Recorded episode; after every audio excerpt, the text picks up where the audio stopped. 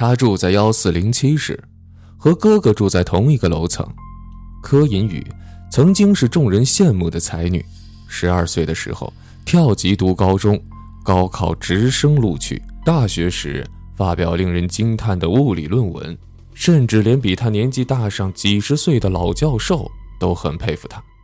他轻易地获取了一般人难以企及的各种荣誉，和他那位天才哥哥一样，数学。化学、物理、哲学、心理学、历史、政治，几乎无不精通，神童、天才、完美。柯银宇是听着这些形容词长大的。而就在这时，他遇到了阿慎，唯一一个不是只对他的完美感兴趣，而是真正喜欢他这个人本身的人。但是现在，一切都结束了，至少。要让哥哥活着离开这个公寓，这是柯银宇此刻唯一的想法。就在这个时候，忽然柯银宇感觉到心脏猛烈的灼烧起来，他立刻回过头去，黑暗的客厅里，墙壁上正不断渗出大量鲜血，形成一个个清晰的字。宁安堂是天南市最著名的大型制药公司，在全国各地都开设有分公司。研发的药品品种也相当之多。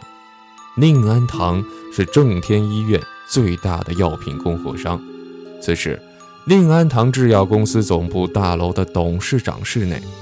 嗯，好的，李院长。宁安堂的邱董事长虽然是个五十多岁的女性，但风采依旧不减。她说：“下个月，我们公司治疗心脏病的新药就会正式上市，到时候……”贵院务必为我们的新药打开知名度啊！电话另外一头正是李隐的父亲李庸。邱董事长，你放心吧，我们合作都那么多年了，这还不是一句话的事吗？绝对不会有问题的。挂了电话后，邱董事长看向桌子上的一个相框，他拿起相框，泪水不禁涌了出来。阿胜。李庸挂了电话后，忽然想起。很久没有和李隐联络了，这儿子真是的，还和我犟着呢，说是要自己找工作，还在写网络小说。李庸实在弄不明白，以儿子的才能，他为什么浪费才能去写什么网络小说？倒是妻子经常在家饶有兴趣地看着他的作品，真不知道他在想些什么。将来院长的位置还不是留给他做？肥水还能流外人田吗？这小子对得起我对他的栽培吗？这小子到底住在哪里呀？连住址和电话号码都不告诉我。柯银宇看着那血字指示：二零一一年一月一日至一月八日期间，待在龙潭市市郊直永镇，时间过后方可返回公寓。另外，从下次血字指示开始。将会发布地狱契约碎片的下落。地狱契约，是后面的这段血字令柯银宇极为震惊。依照惯例，发布血字指示的住户都会到楼下大厅集中。柯银宇和哥哥坐电梯来到了楼下，刚一走出来，就看到有两个人已经待在大厅里了，一个是幺幺零二室的张星，另外一个。是幺幺零四室的梁斌。张兴一眼看见柯银宇和他的哥哥柯银叶从电梯走出来，先是一愣，随即问道：“哎，你们兄妹俩不会又是一起执行血字吧？啊，对了，你们有看到那段内容吗？”“不。”柯银叶摇摇头说：“这次执行血字的只有银宇。”这个时候，又一个电梯门打开，走出来的是五零九室的赵玉山。以及八零八室的大胖子张三，嗯，不是吧？你这个胖子！张兴一看到张三就头痛。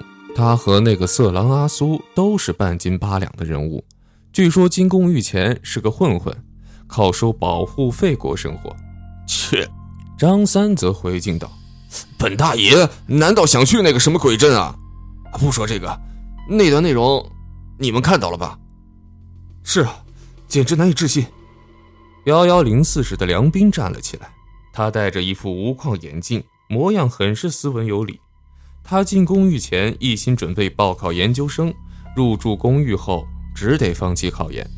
之后一直没有人再下来，就我们五个人。梁斌推了推眼镜，看了看另外四个人。那我们开始讨论吧，关于地狱契约。各位，稍等一下。柯银叶忽然压低声音说：“刚才银宇已经把血字后面的内容告诉了我，这件事情想必也令你们极为震惊。我在此给各位一个建议，那就是暂时不要把地狱契约的事情告诉其他住户。